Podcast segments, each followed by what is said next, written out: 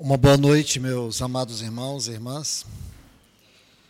Graças ao nosso bendito Pai por esta oportunidade, pela Sua palavra que Ele nos trouxe neste momento. Esperamos que o Senhor nos ajude mais uma vez, que Ele prossiga nesta mesma graça de nos revelar o seu coração nessa maravilhosa reunião. Meu desejo é continuar dentro daquilo que o Senhor está falando. Eu sei que, pelo desejo dos irmãos de aproveitar melhor esse tempo e a palavra do Senhor, nós estamos tendo aqui duas reuniões, como está em toda a programação. Porém, quero ser muito cuidadoso para que meu coração esteja no Senhor juntamente com os meus irmãos aqui. Em especial agora, nessa oportunidade, onde acabamos de receber, receber uma porção do Senhor. Então, que o Senhor nos conduza debaixo da Sua palavra. Peço aos irmãos, todos, que se esforce com toda reverência, com todo cuidado, por mais que nossa mente fique um pouco cansada, mas que possamos concentrar nosso coração diante do Senhor. Eu quero continuar compartilhando sobre Daniel capítulo 1. Daniel capítulo 1, capítulo 1.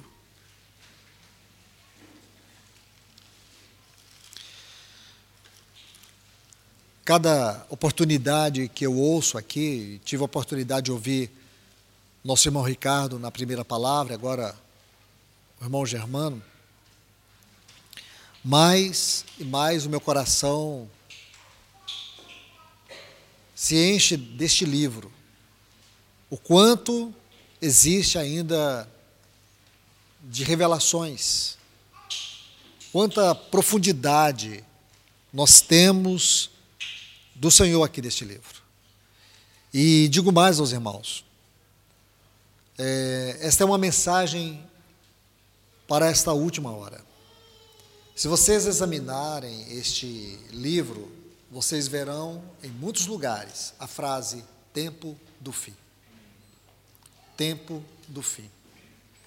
Nós não temos aqui é, condições, mas se um dia o Senhor nos permitir, nós iremos estudar sobre este livro de forma profética pegar a sua inspiração profética, estudar sobre as 70 semanas de Daniel. E este livro, ele vai nos levar em especial a aquela última fase da obra de Deus, que é exatamente o período que antecede a, ao arrebatamento da igreja. Então, meus irmãos, por isso, esse livro é de, é de grande urgência para nós.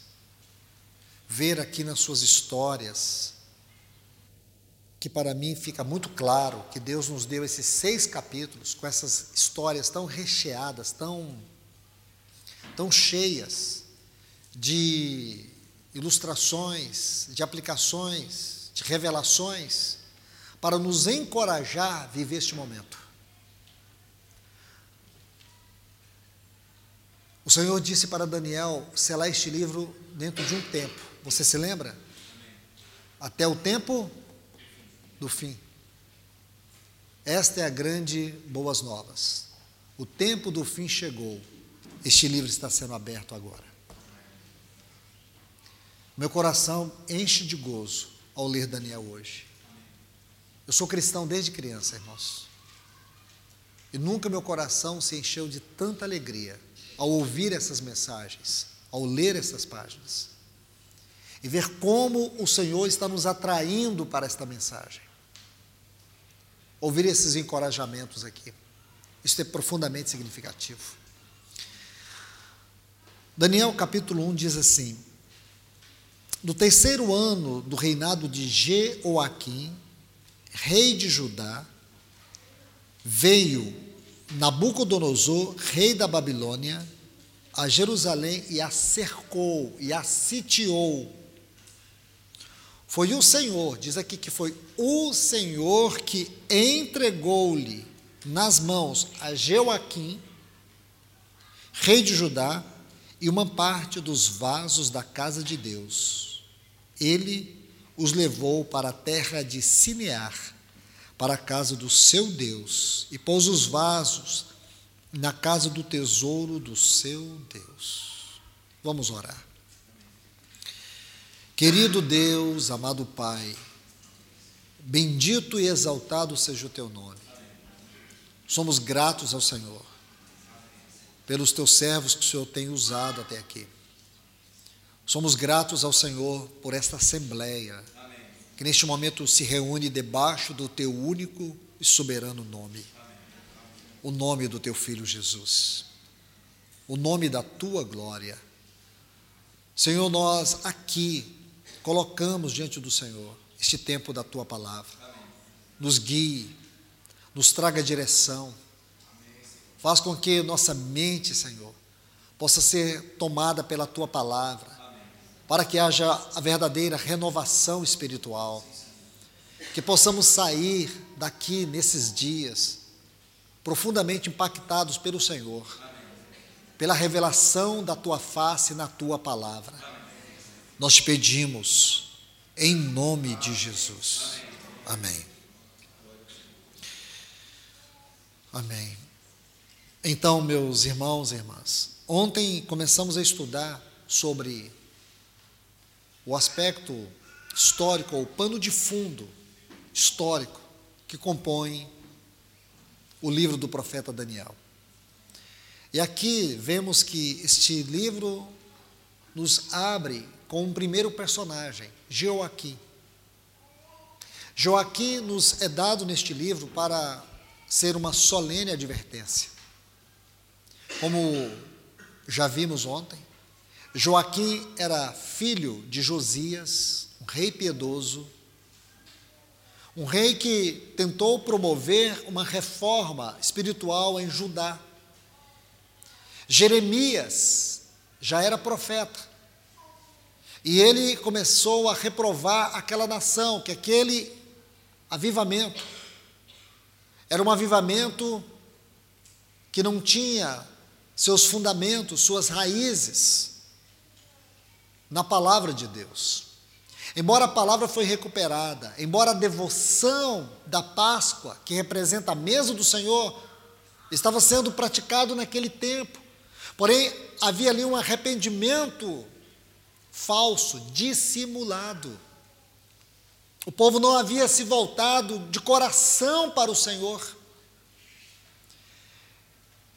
E agora, quando Joaquim assume o trono aos 25 anos, ele reinou durante 11 anos em Judá. Ele não perseverou na herança espiritual deixada pelo seu pai, ao contrário, ele foi rebelde. E hoje nós vamos estudar um ponto crucial da sua rebeldia: o desprezo à palavra de Deus. Meus amados irmãos e irmãs, o desprezo à palavra de Deus, esse é um assunto sério. Não adianta você ler a Bíblia e ter aquela prática de ler a Bíblia todos os dias, que eu encorajo você a ter. Porém, escute o que eu vou te dizer. Muito mais do que ter a prática de ler a Bíblia, é você ter certeza que você está sendo lido por ela. A Bíblia lê a sua vida. A Bíblia, a palavra de Deus, fala no seu coração, ou você lê para ela vir para a sua mente, para se tornar conhecimento. Você lê esta palavra e ela é vivificadora, ela é vida em você. Ela te leva à oração, ela se torna a palavra na oração, a vida na oração, na comunhão. Uma das grandes tragédias do nosso tempo é o desprezo à palavra de Deus. Essa é uma das grandes tragédias. Vamos entrar nisso com mais cuidado. Na sequência dos textos que começamos a ler ontem, eu quero que vocês abram suas Bíblias no capítulo 36 do livro do profeta Jeremias. Jeremias, capítulo 36. Vamos iniciar desde o versículo 1. Essa leitura corresponde do versículo 1, versículo 1, até o versículo 19. Porém, eu vou pegar algumas frases dentro desses versículos e depois vou tentar trazer as aplicações. Está assim: no quarto ano de Joaquim, filho de Josias, rei de Judá, veio a palavra do Senhor a Jeremias, dizendo: versículo 2: Toma um rolo um livro e escreve nele todas as palavras que eu te falei contra Israel, contra Judá e contra todas as nações, desde o dia em que te falei, desde os dias de Josias até hoje. Talvez ouça os da casa de Judá todo o mal que eu intento fazer-lhes, e venham converter-se cada um do seu mau caminho. Versículo 4. Então Jeremias chamou Baruque, filho de Nerias, escreveu Baruque no rolo, segundo o que ditou Jeremias, todas as palavras que o Senhor lhe havia falado. Então, vamos fazer uma pausa, vamos entender, e aqui a gente vai ganhar vários versículos, se entendermos bem o que o Senhor tem a nos dizer.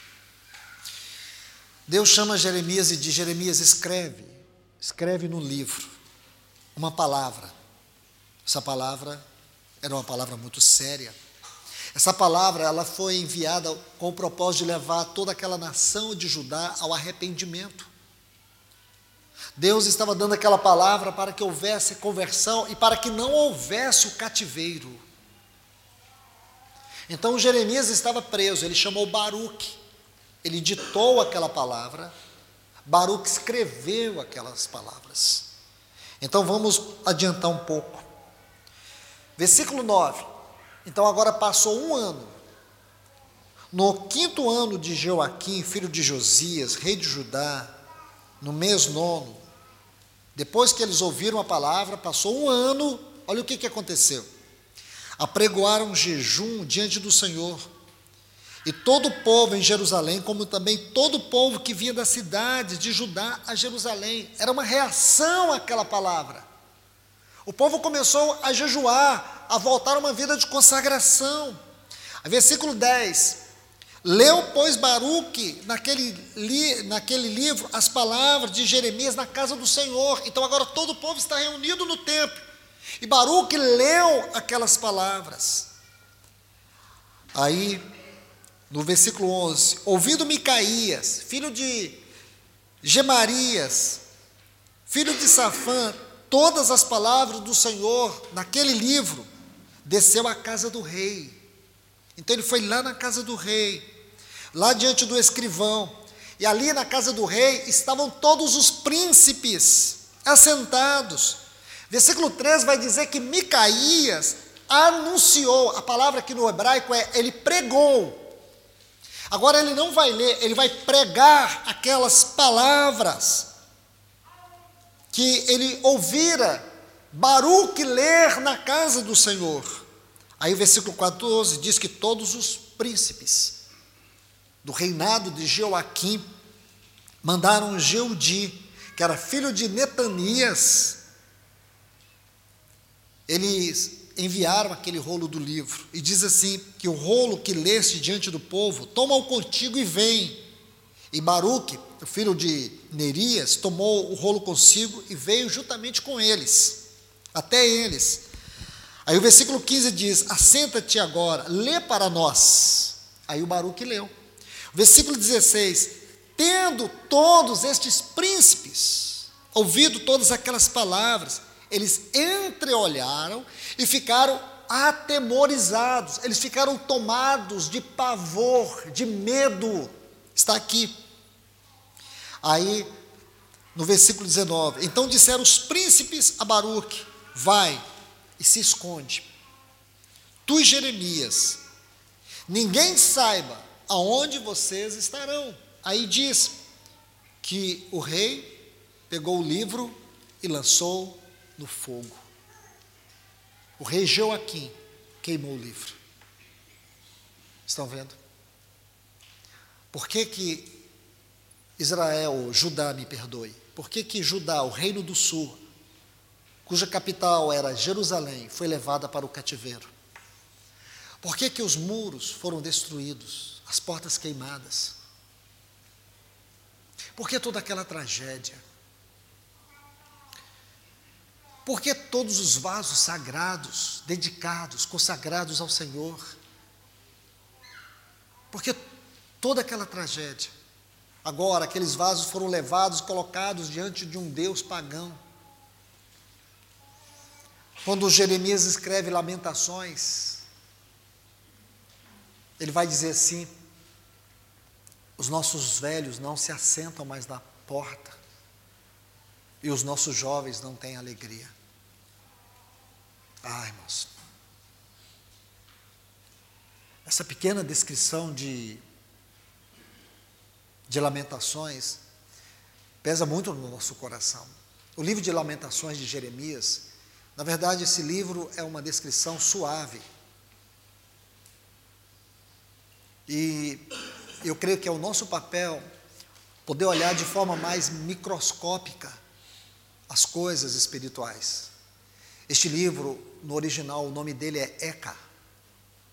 Eka, no hebraico. Onde eles suavizaram por lamentações.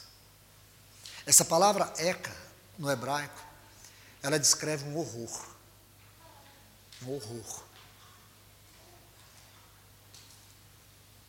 Jeremias ele subiu para um monte perto de Jerusalém.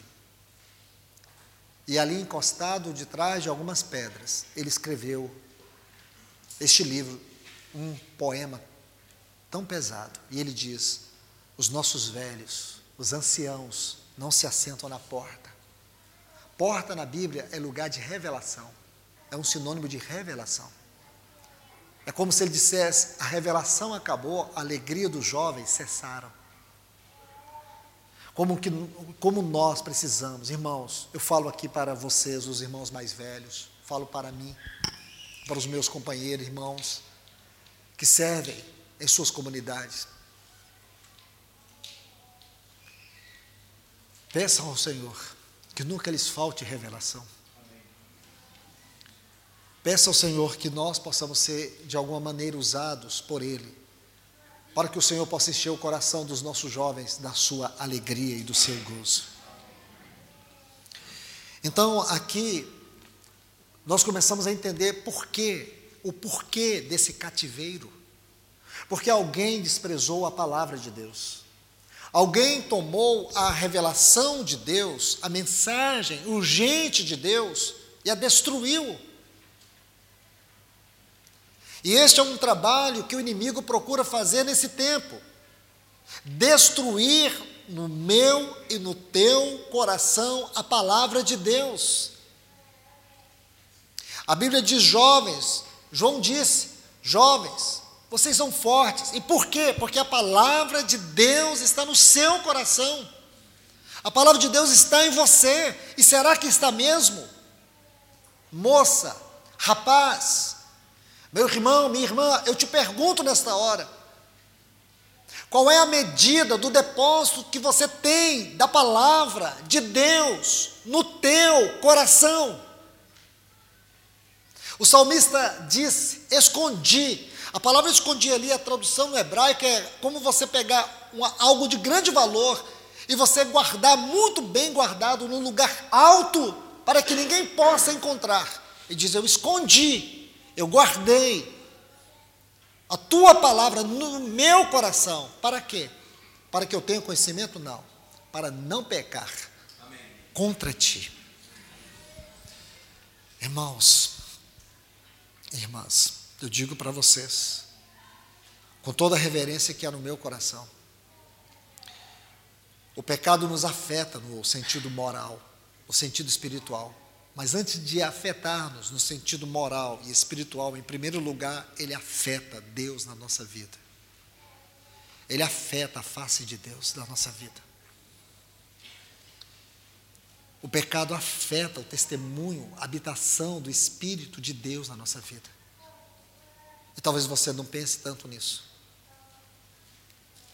Por isso que quando Paulo escreve aos Efésios, no capítulo 4, versículo 30, ele diz: Não entristeçais o espírito, no qual fosse selado para o dia da redenção.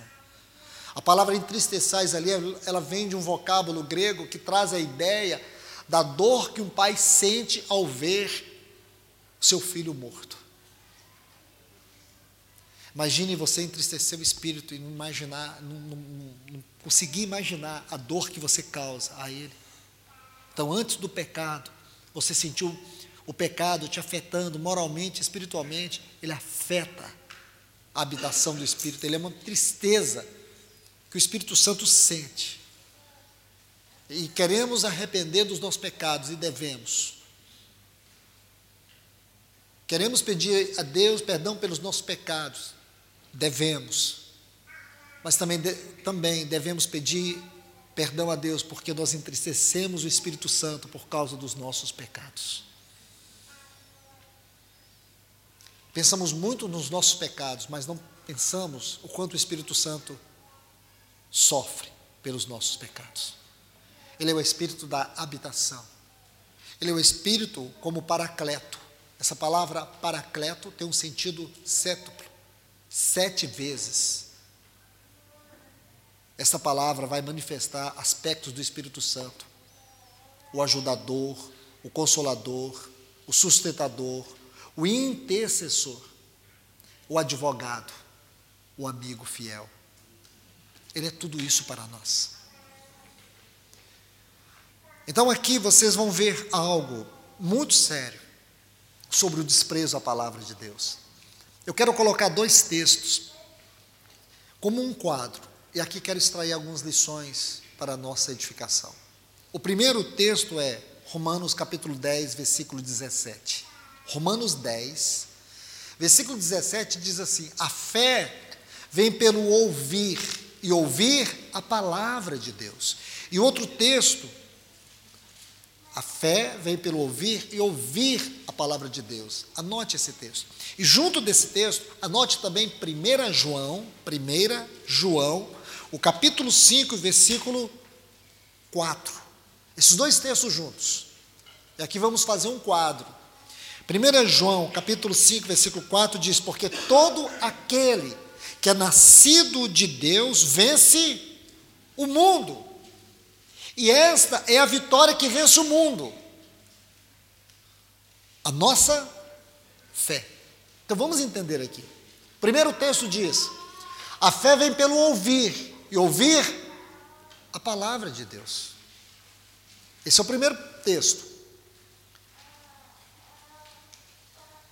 Agora também, irmãos, a incredulidade. A incredulidade destrói a nossa fé. A incredulidade destrói a nossa fé.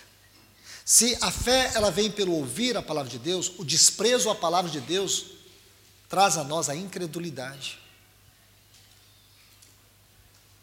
Eu sei que são pontos que não, não gostamos de refletir, assuntos que não gostamos de refletir.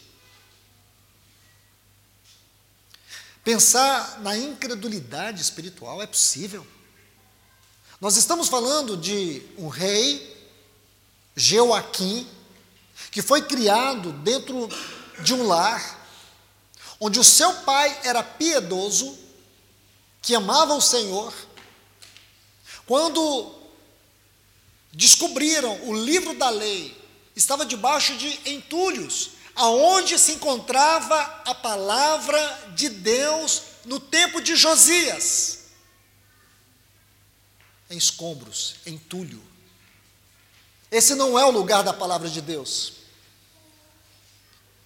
E quando Josias soube que a palavra de Deus havia sido encontrada e a palavra foi lida diante dele, diz que ele rasgou suas vestes. Ele tinha amor pela palavra de Deus.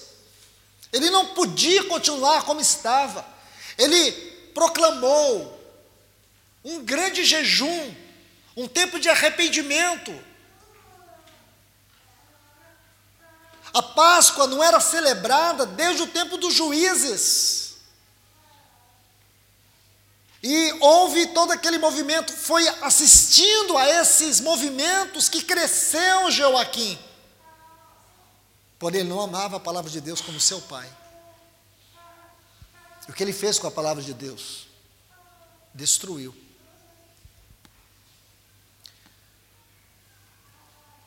Ele desprezou aquela grande herança espiritual. Foi aí que Joaquim cresceu, vendo seu pai amando a palavra de Deus.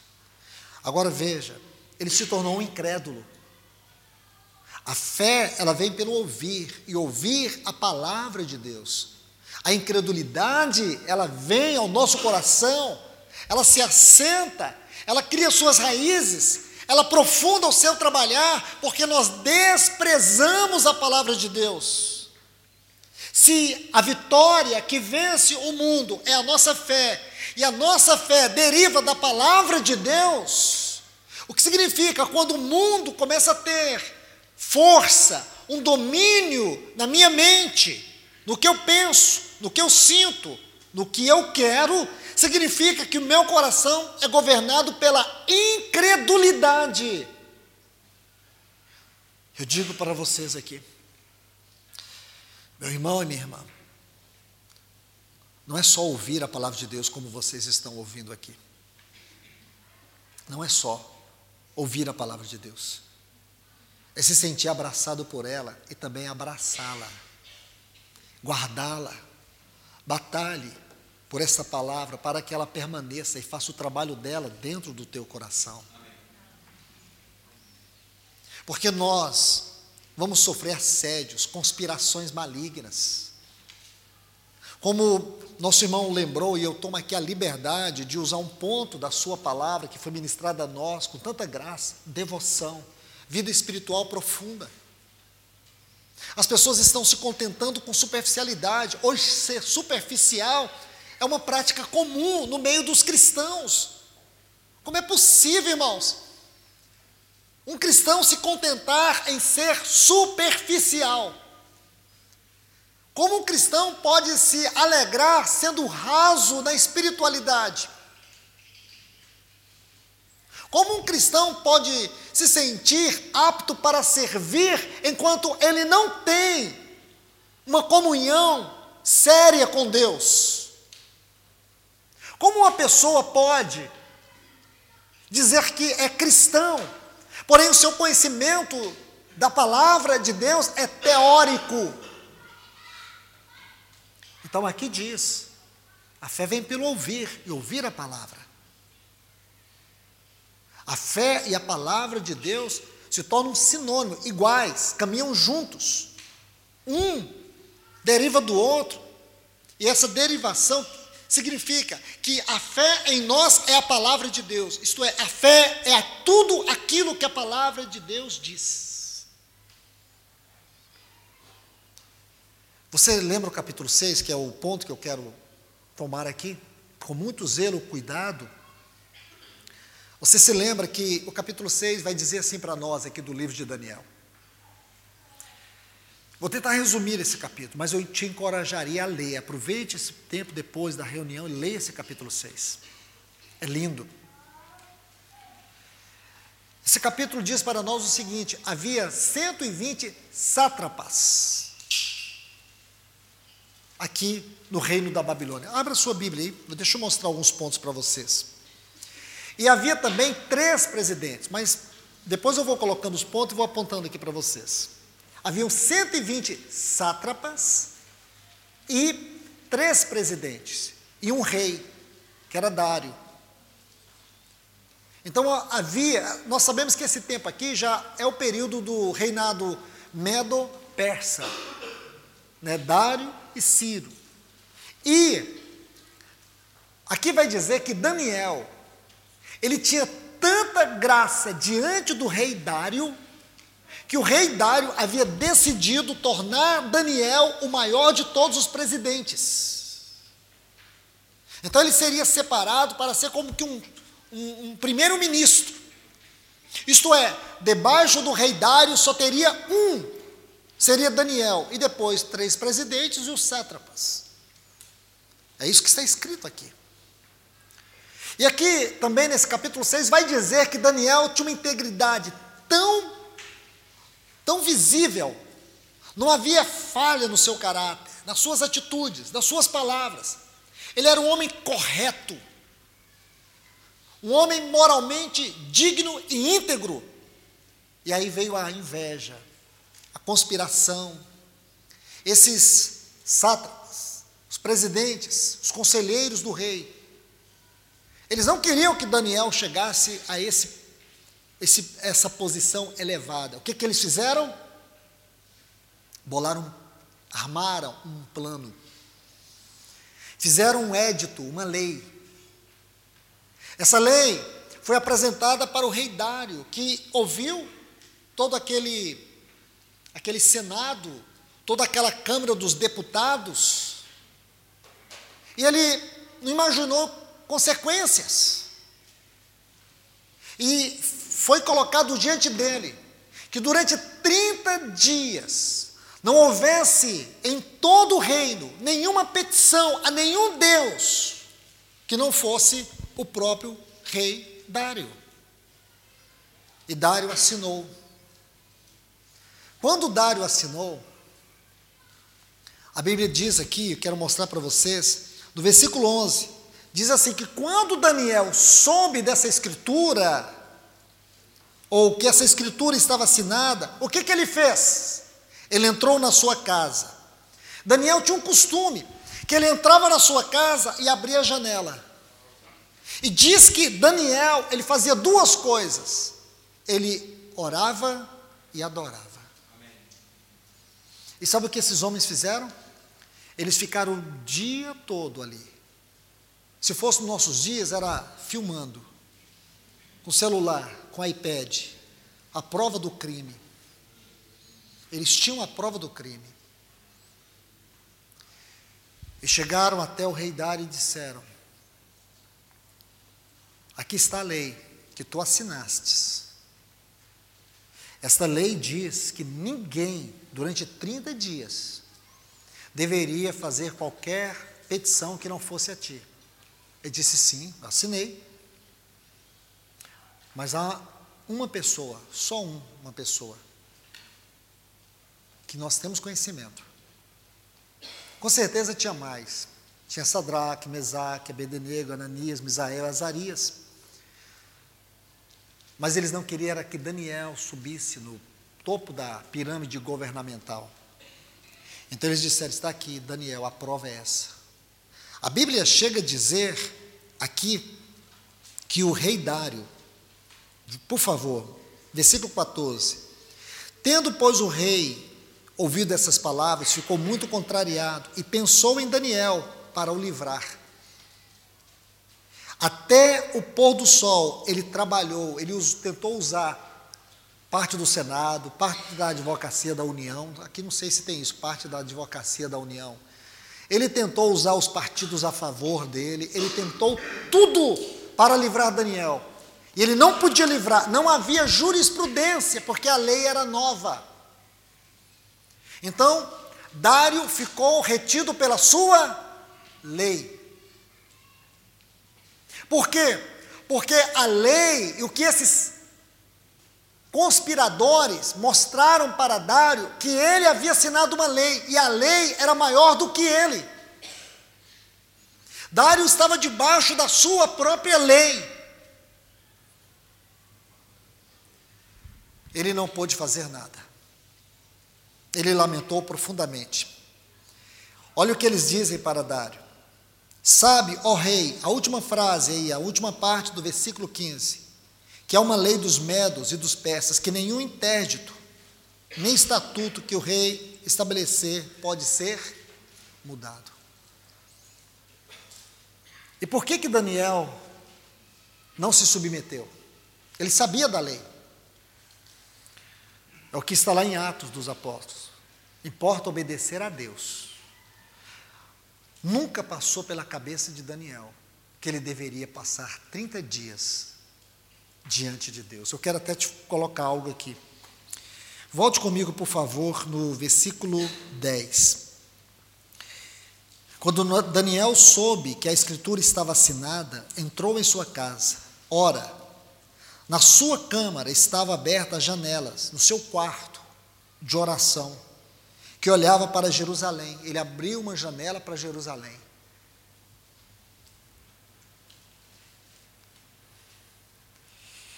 No capítulo 9 tem uma oração de Daniel. Essa é uma das orações mais lindas que nós encontramos de um servo de Deus, registrado nas Escrituras. Quando ele ora para Deus cumprir Sua palavra. Daniel lia as profecias de Jeremias. Ele orou. Então, quando ele ora, ele pede que Deus restaure, que Deus leve o seu povo de volta.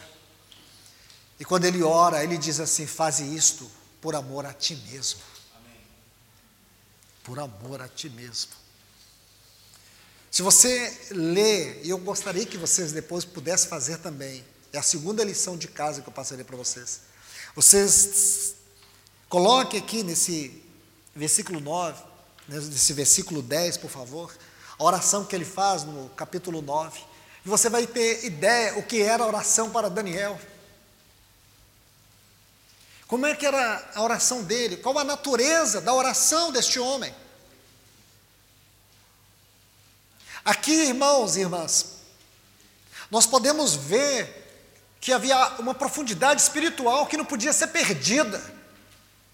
Ele orava três vezes ao dia. Nosso irmão Ricardo, ele tratou no primeiro dia sobre essa, essa frase, três vezes ao dia, mostrando intensidade. Intensidade. Esse homem tinha uma intensidade na sua vida de oração. Imagine que ele gastava boa parte do seu tempo durante o dia para orar. Então, deve ter passado ao seu coração: como que eu posso ficar sem orar durante o dia? Então, entre morrer e orar, ou ficar livre e não orar, eu prefiro morrer e orar. Eu prefiro a morte do que deixar de orar. Daniel escolheu morrer, porém nunca parar de orar. Irmãos, quantas pessoas acusam Judas porque ele vendeu Jesus por 30 peças de prata? E nós estamos desprezando ele por muito menos. Por muito menos. Daniel não aceitou. Havia uma lei, sim, só que Daniel não servia a um rei que tinha uma lei que era maior do que ele. Daniel servia a um Deus que era a sua própria lei. A lei que governava o coração de Daniel era a lei do Deus Altíssimo, Senhor dos céus e da terra. Esta era a lei que governava o seu coração. Daniel não estava desobedecendo ao rei Dário. A questão que a principal submissão de Daniel era a Deus. Isso era inegociável. Guarde esta palavra, inegociável. Se você quer ser como Daniel na sua hora, nesse momento que você está vivendo, escute, você não pode negociar os seus afetos, seu amor a Deus o seu amor à palavra de Deus, o seu compromisso com Deus. Outra frase muito importante é: rendia ações de graça diante de Deus. Essa frase diante é a palavra diante de Deus. Essa frase diante de Deus é a palavra hebraica peniim, da onde vem a palavra peniel, face de Deus.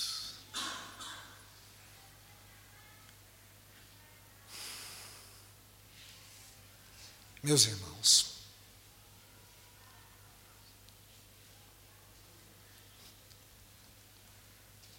como Daniel poderia perder a face de Deus? Imagina ele pensar que ele pudesse perder a face de Deus por causa de um édito real, por causa de uma lei deste mundo.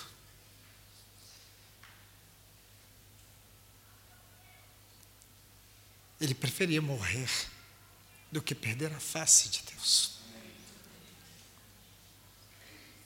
É justamente isso que nós temos perdido.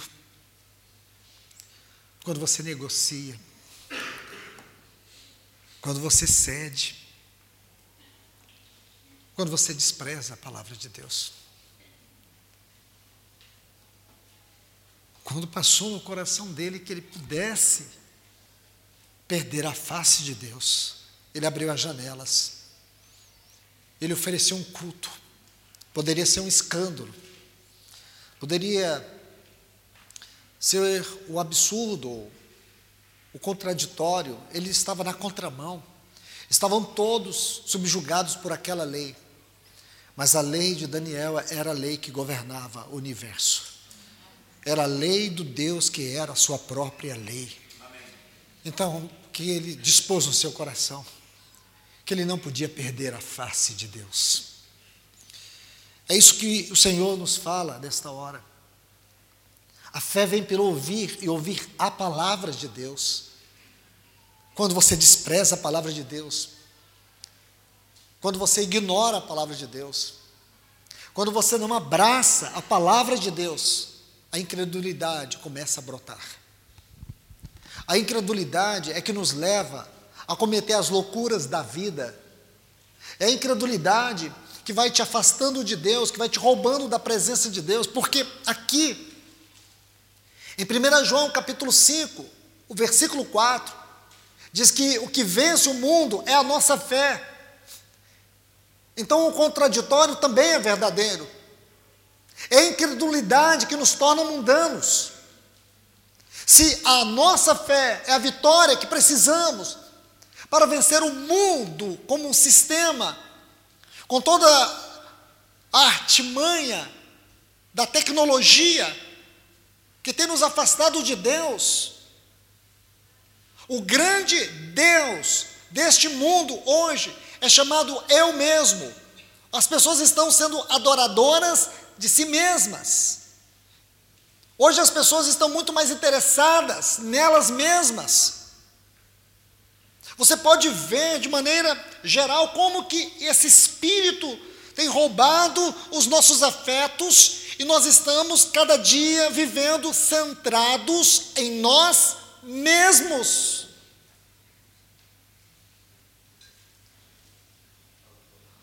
É isso. É isso. Essa autonomia. Esse antropocentrismo. Ah, meus irmãos e irmãs, precisamos da intervenção do Senhor na nossa vida agora, nesses dias. Precisamos da ajuda dEle. Porque existe hoje uma obra das trevas, do anticristo. O anticristo, escute o que eu estou te falando, o anticristo ele está com o seu sistema todo montado. E parece que nós não estamos percebendo as sutilezas, os enganos, como os nossos afetos estão sendo controlados, o nosso tempo está sendo roubado, a nossa devoção ao Senhor está perdida. Como estava a palavra de Deus no tempo de Josias, estava entulhada, existem muitos entulhos, basuras, sobre a palavra de Deus. Que hoje, esta palavra que está sendo ministrada nesses dias, a mim e a você, possa limpar toda essa sujeira do nosso coração, e a palavra de Deus possa resplandecer como luz. Porque aí sim, esse texto faz sentido para nós. A fé é que nos habilita, nos habilita a vencer o mundo, mas essa fé ela tem que ser derivada da palavra. Isso é muito importante.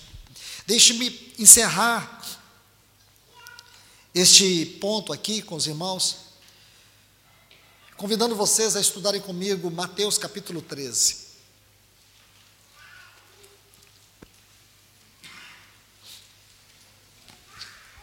Mateus capítulo 13. Vamos falar um pouquinho sobre a parábola do semeador.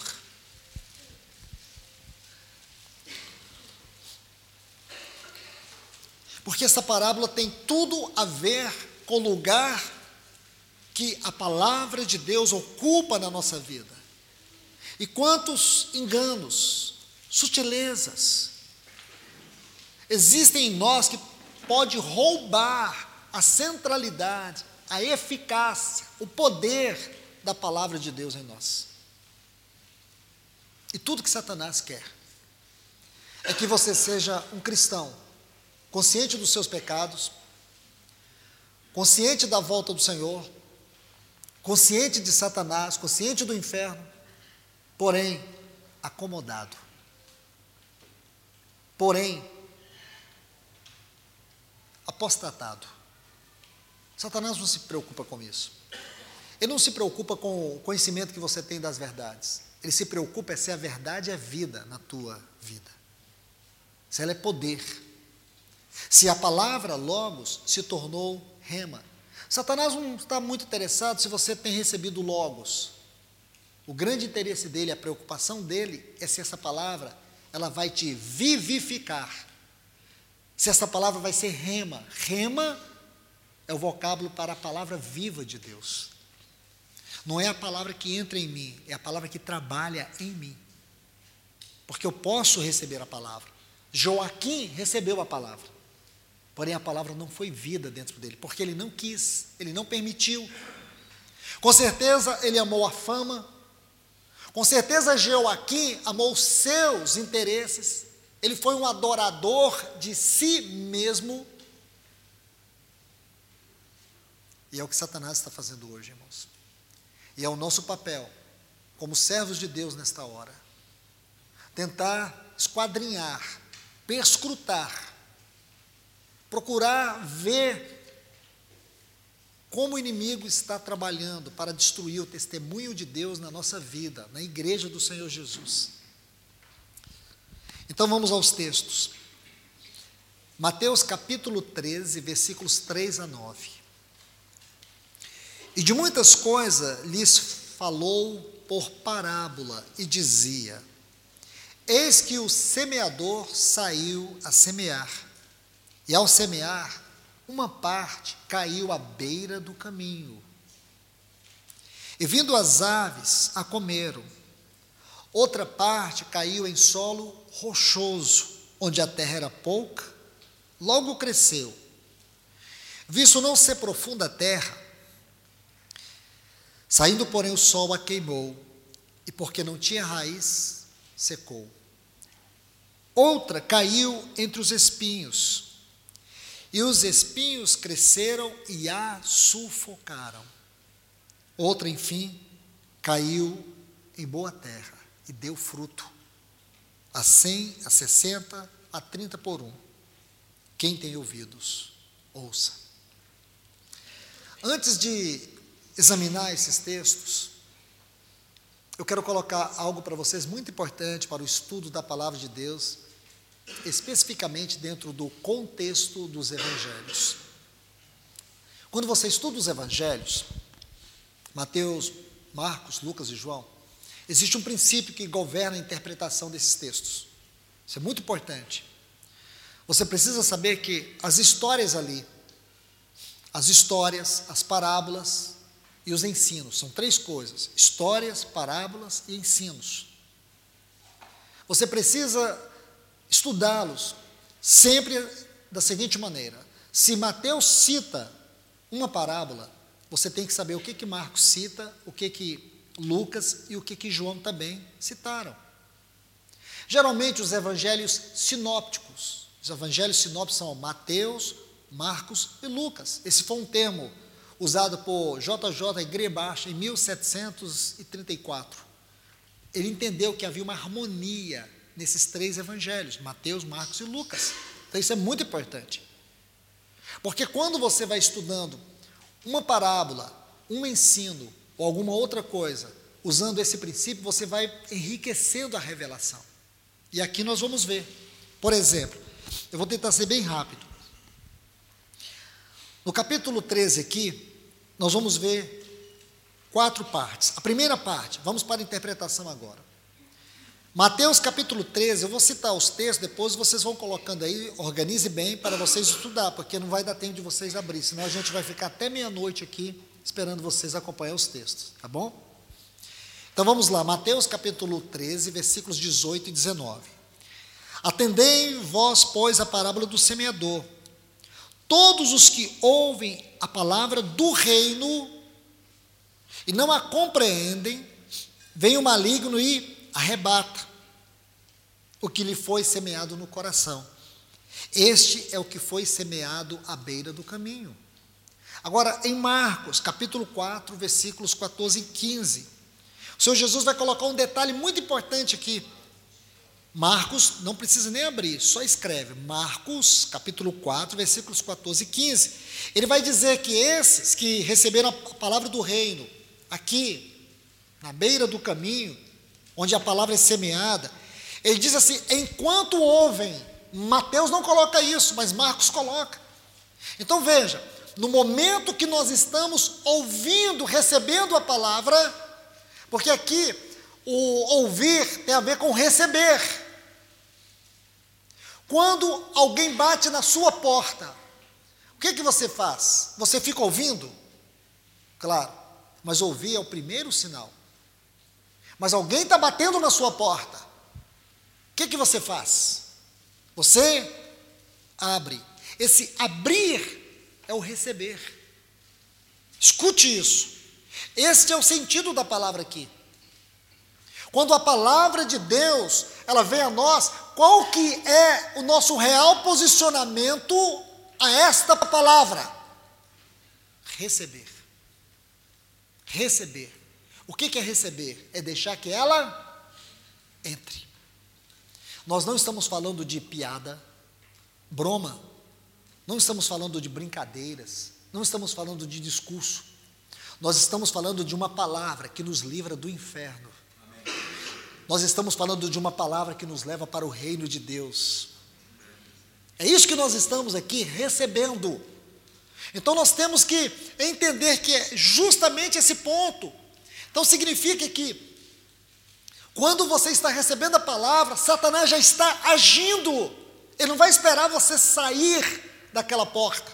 Ele já está agora trabalhando na sua mente para que essa palavra não entre. Jesus está colocando esse ponto. E foi Marcos que colocou.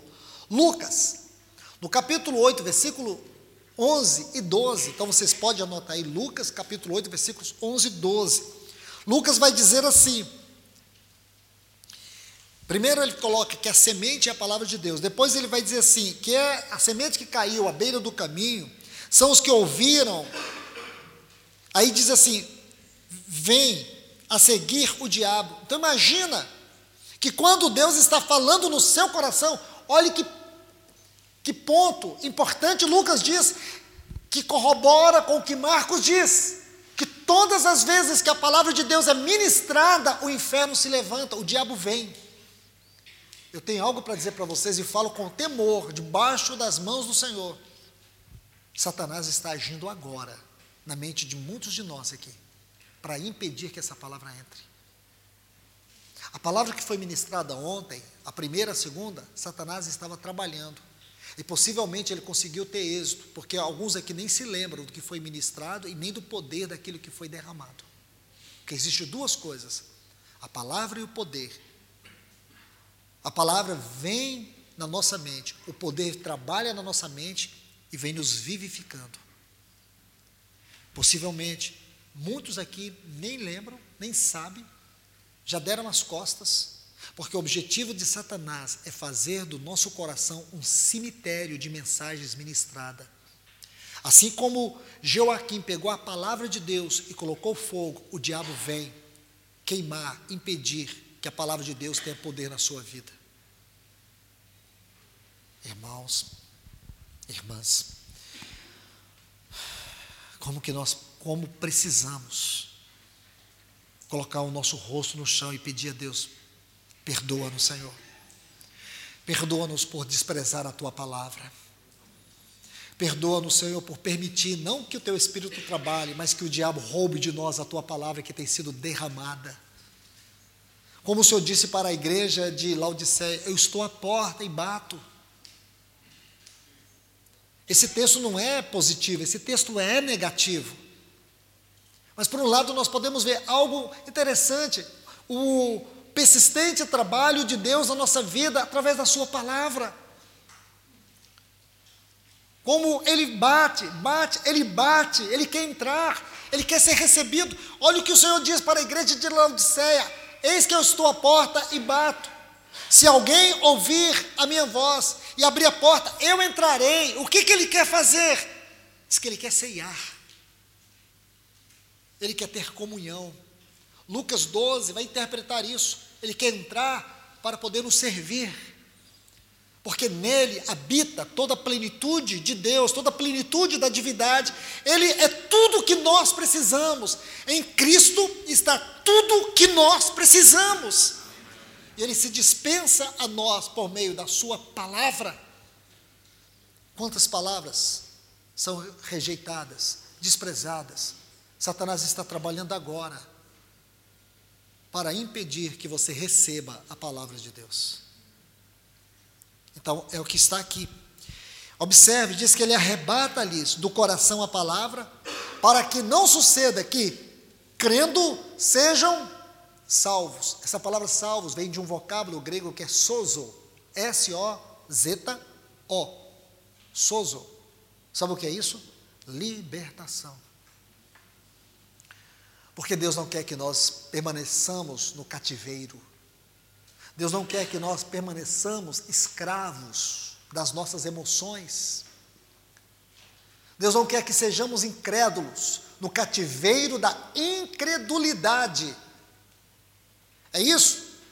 A palavra de Deus, ela tem o poder de libertação. Se você permitir que a palavra de Deus agora, como tem sido já ministrado e agora na continuidade de tudo que tem sido ministrado desde ontem, se você permitir que essa palavra entre na sua vida, ela vai te libertar, libertar de pecados que te escravizam, de uma condição de iniquidade que tem levado você a quebrar princípios espirituais. Se você permitir que a palavra de Deus entre dentro de você, vai quebrar aquelas correntes que tem te aprisionado, que tem te esfriado. Por isso eu te peço, em nome de Jesus, clame, clame ao Senhor, para que o inimigo não venha roubar de você aquilo que Deus está te dando agora na Sua palavra. Vamos para a segunda parte da interpretação. Versículos, Mateus capítulo 13, versículos 20 e 21. O solo rochoso. Aí ele vai dizer que esse solo rochoso também é os que ouvem a palavra. Diz que recebe com alegria. Recebe logo, com alegria. Essas pessoas conseguem receber e conseguem sentir alegria. Já é um passo além. Mas o Senhor está dizendo: calma, não é só receber, não é receber agora.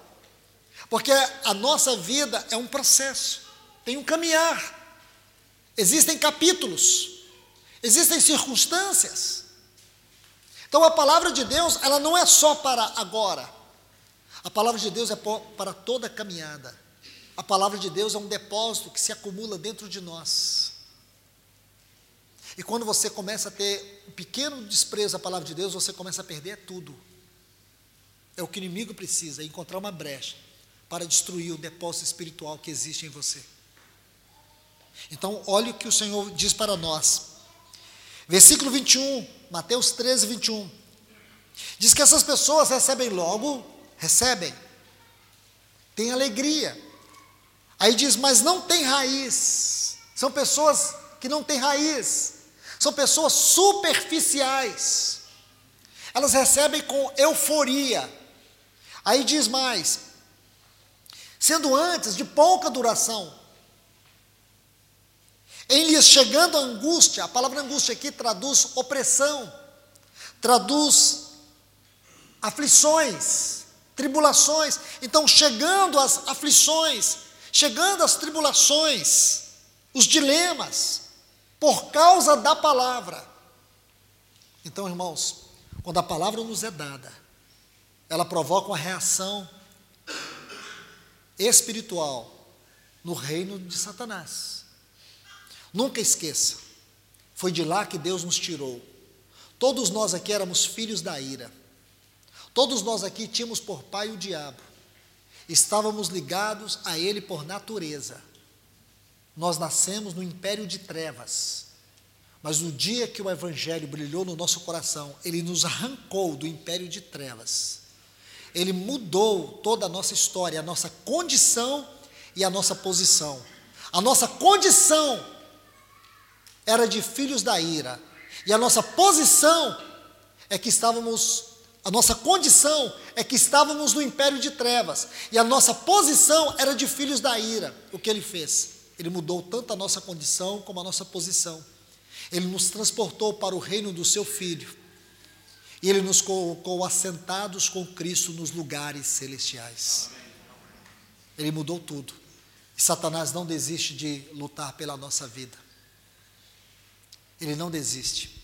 A questão é o lugar que nós damos não é o lugar que nós damos a Satanás, é o lugar que nós damos às verdades espirituais. É o lugar que nós damos para a Sua palavra.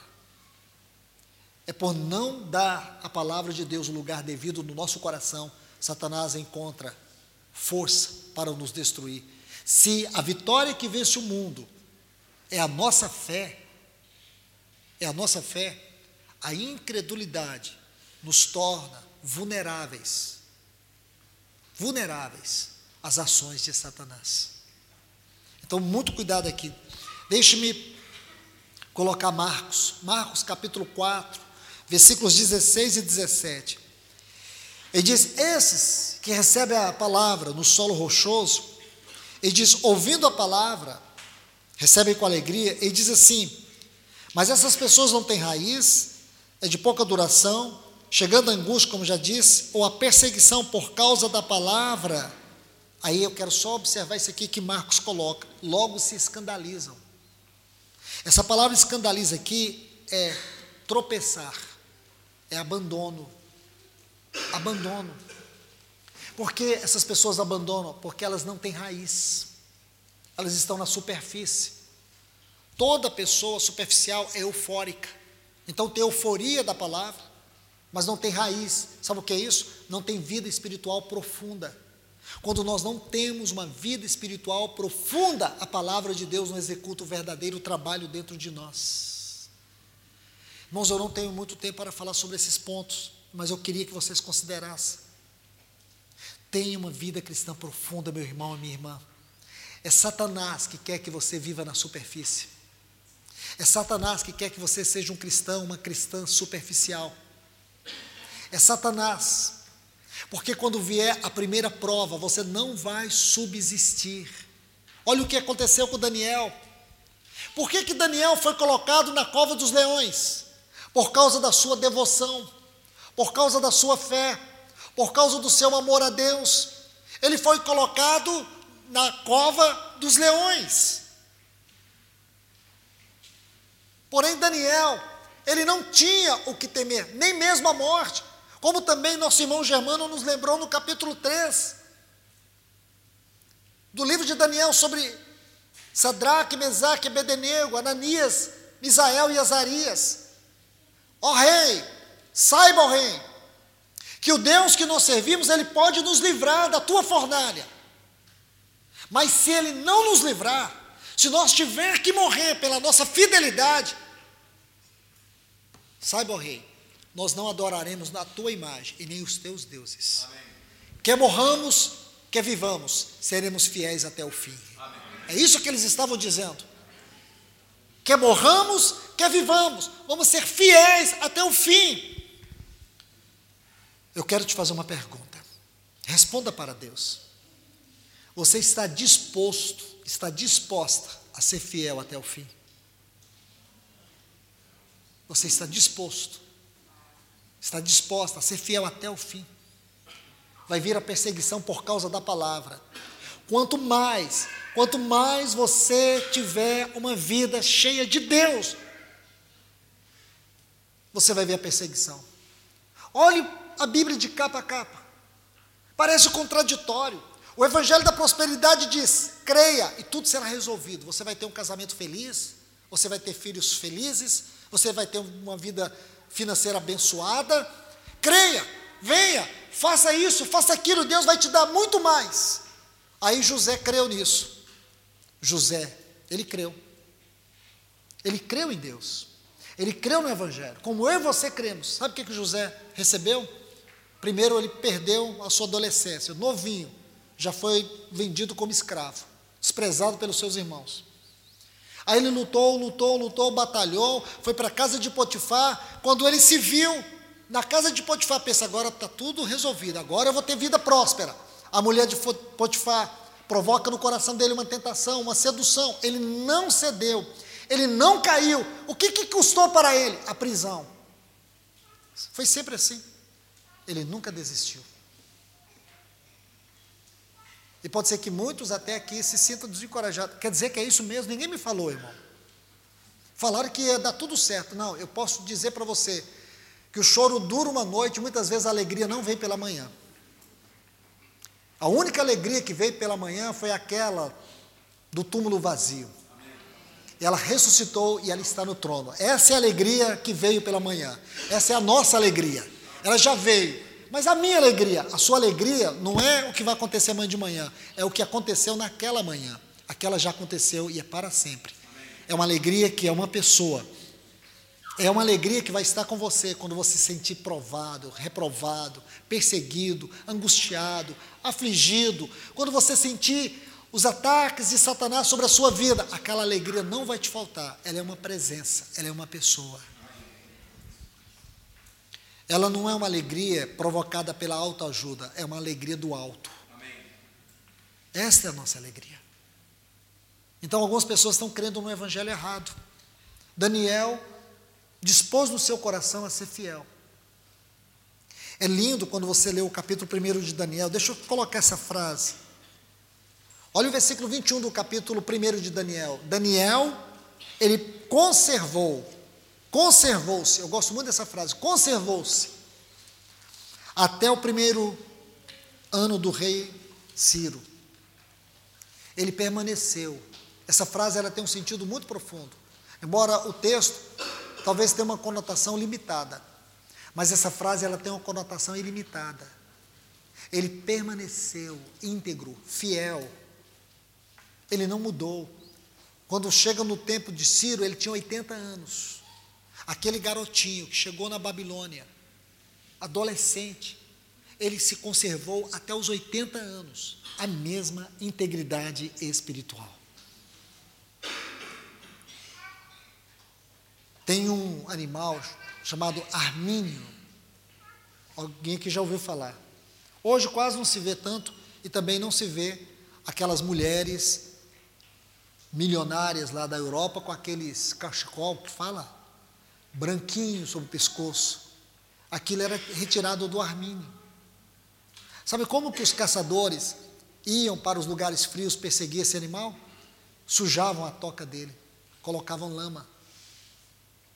E quando a neve vinha, cobria, eles voltavam, colocavam lama e se escondiam. Quando ele chegava na toca, ele não entrava por causa da sujeira. E eles corriam, perseguiam matavam e faziam aquelas peles para as mulheres ricas, da Europa, dos Estados Unidos. E essa história me lembra algo interessante. Em todo tempo seja alvo os teus vestidos, não falte o óleo sobre a sua cabeça. Passe o que você tiver de passar, lute até o fim, mas não manche as suas vestes. Não se suje com a lama deste mundo. Moça e rapaz, seja íntegros até o fim. Porque você olha para esses homens, parece que eles perderam tudo para o mundo, perderam. Mas eles ganharam o reino de Deus. Então veja isso aqui. Lucas vai dizer assim: os que caíram sobre o solo rochoso, diz que não tem raiz, porque são superficiais, creem apenas por algum tempo, e na hora da provação eles se desviam. Na hora da provação se desviam. Vamos para a terceira parte, entre os espinhos. Aqui tem uma palavra muito interessante, Mateus capítulo 13, versículos 22 e 23. Ele diz assim: Porém, os cuidados do mundo e a fascinação das riquezas sufocam a palavra de Deus. Aqui a palavra cuidados tem a ver com ansiedade. A ansiedade. Pessoas ansiosas. Pessoas ansiosas, que tem ansioso, todos nós somos, né, irmãos? Irmãs, todos nós sofremos em alguma medida de ansiedade. A Bíblia não condena a pessoa ser ansiosa, a Bíblia condena a gente andar ansioso. O ansioso é aquele que vive no amanhã. Ele só vive no amanhã. O ansioso, o dia nem amanheceu, ele já amanheceu, está no final do dia pensando, meu Deus, o que, que vai ser, o que, que eu vou fazer, como vai ser, e começa a se colocar no amanhã. Isso não é correto. A Bíblia chama isso de andar em ansiedade. É você ficar sendo escravo da ansiedade. Isso é perigoso. E aqui o Senhor coloca duas coisas: a escravidão da ansiedade e a fascinação, o desejo, a cobiça pelas riquezas desse mundo. Quando isso começa a tomar o lugar do Senhor na nossa vida. A Bíblia não condena você ter dinheiro, ter riqueza, ter um bom carro, ter uma boa casa. A Bíblia condena o amor a isso. Não é errado você ter uma boa vida financeira. Errado é quando a sua vida financeira tem você, te domina e te governa. Isso é que está errado. Quando você se coloca como dono e não como mordomo. Então, aqui, a palavra de Deus vai dizer que essas coisas sufocam, essas coisas entulham o nosso coração. Vamos ler o que Marcos diz. Marcos capítulo 4, versículos 18 e 19. Ele diz assim, versículo 19: Mas os cuidados, a ansiedade do mundo, a fascinação da riqueza e as demais ambições concorrem sufocando a palavra. Está vendo, irmãos? Essa palavra concorre aqui significa, no sentido da aplicação espiritual, é que nada deve concorrer com a palavra de Deus. Porque quando a palavra de Deus nos governa, quando ela tem centralidade, ela nos dá a sabedoria e a condição de vivermos em quaisquer circunstâncias, sobre quaisquer aspectos, sobre quaisquer condições. Mas a questão é quando a fascinação da riqueza, quando a ansiedade começa a concorrer com a palavra de Deus no nosso coração. Eu quero te dar uma palavra de encorajamento. Deixe que a palavra de Deus faça um trabalho profundo na sua vida. Permita que a palavra de Deus desentulhe tudo aquilo que tem enchido ou entulhado o seu coração. Deixe que a palavra de Deus te liberte das preocupações do amanhã. Deixe que a palavra de Deus te cure de todas as aflições, de toda falta de perdão, de toda falta de amor, de todas as decepções, de tudo aquilo que te escraviza Permita que a palavra de Deus te liberte totalmente. Você não precisa ficar olhando para o seu passado, porque tudo foi apagado pelo poder do sangue de Cristo Jesus. Permita que a palavra de Deus corrija isso. Tire desse estado de escravidão, de autocondenação, de culpa. Porque isso tem te enfraquecido. Isso tem te tornado indigno, moça, rapaz. Muitos de vocês têm vivido assim, escravizados por culpa, por pecados. Permita que o poder da palavra de Deus te liberte. Tudo aquilo que está roubando a prioridade de Deus na sua vida. Então aqui, Marcos vai dizer, concorrendo, sufoca a palavra. Tudo aquilo, tudo aquilo que concorre, que se iguala que você coloca no, como um contraponto Às vezes aquelas desculpas, não tenho lido a palavra porque estou muito ocupado, não tenho tempo. Essa é uma grande mentira que Satanás impregnou, pregou, colocou na sua mente. Não tenho tempo.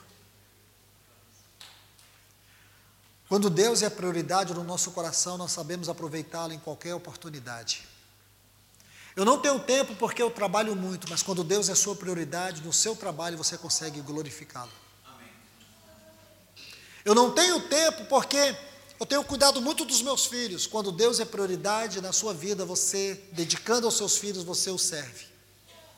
Seja onde for, seja como for, quando Deus é a prioridade na nossa vida, você vai honrá-lo ele em quaisquer circunstâncias. Daniel era um dos presidentes do Império Medo-Persa. Esse império englobava tudo. O que sobrou da Babilônia,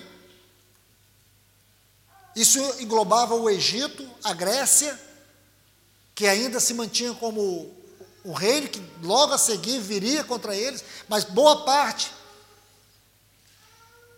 eles dominavam o mundo naquela época. E os reinos que não estavam debaixo do seu domínio, no caso da Grécia, temia aquele reino, o reino Medo-Persa, que é o Irã hoje.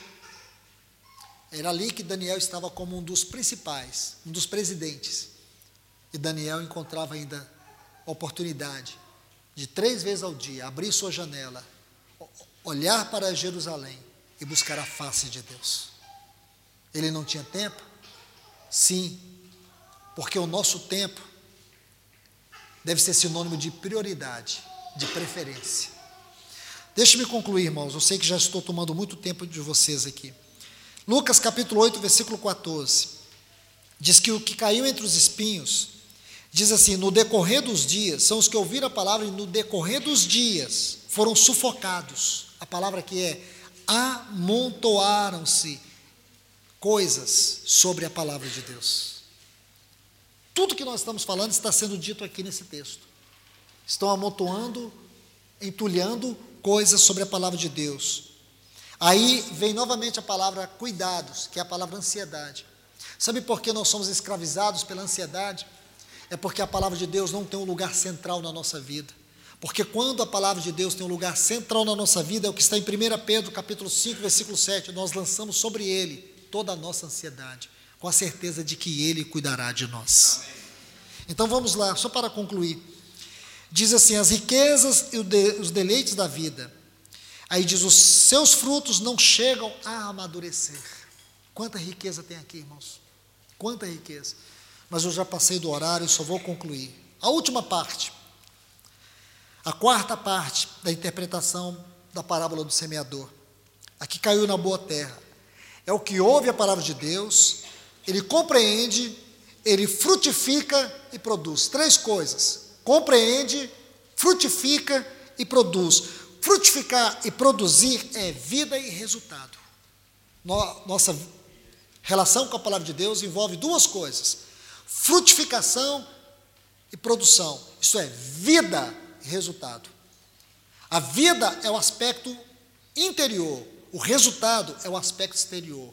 A vida é o aspecto objetivo, o resultado é o aspecto subjetivo. O resultado é o testemunho. O resultado é o que as pessoas leem de Deus na sua vida. É o que as pessoas veem de Deus na sua vida. O resultado é isso. O fruto é interior, o resultado é exterior. Então aqui nós vemos essa interpretação tão linda. Marcos capítulo 4, versículo 20. Diz assim: os que aquilo que foi semeado na boa terra, né, são aqueles que ouvem a palavra e a recebem. Aí diz frutificando 30, 60 e 100 por um. Lucas, capítulo 8, versículo 15, quando ele fala da boa terra, ele fala assim: é são os que têm ouvido de bom e reto coração. A palavra aqui é de maneira agradável, alegre, feliz, louvável, com a mente prazerosa. É isso que significa. Que este seja o nosso coração, o lugar onde a palavra de Deus produz resultado. Que Deus vos abençoe. Pai, nós te louvamos e te agradecemos. Bendizemos o teu grande nome que a tua palavra cumpra o papel para o qual ela foi designada aqui neste lugar.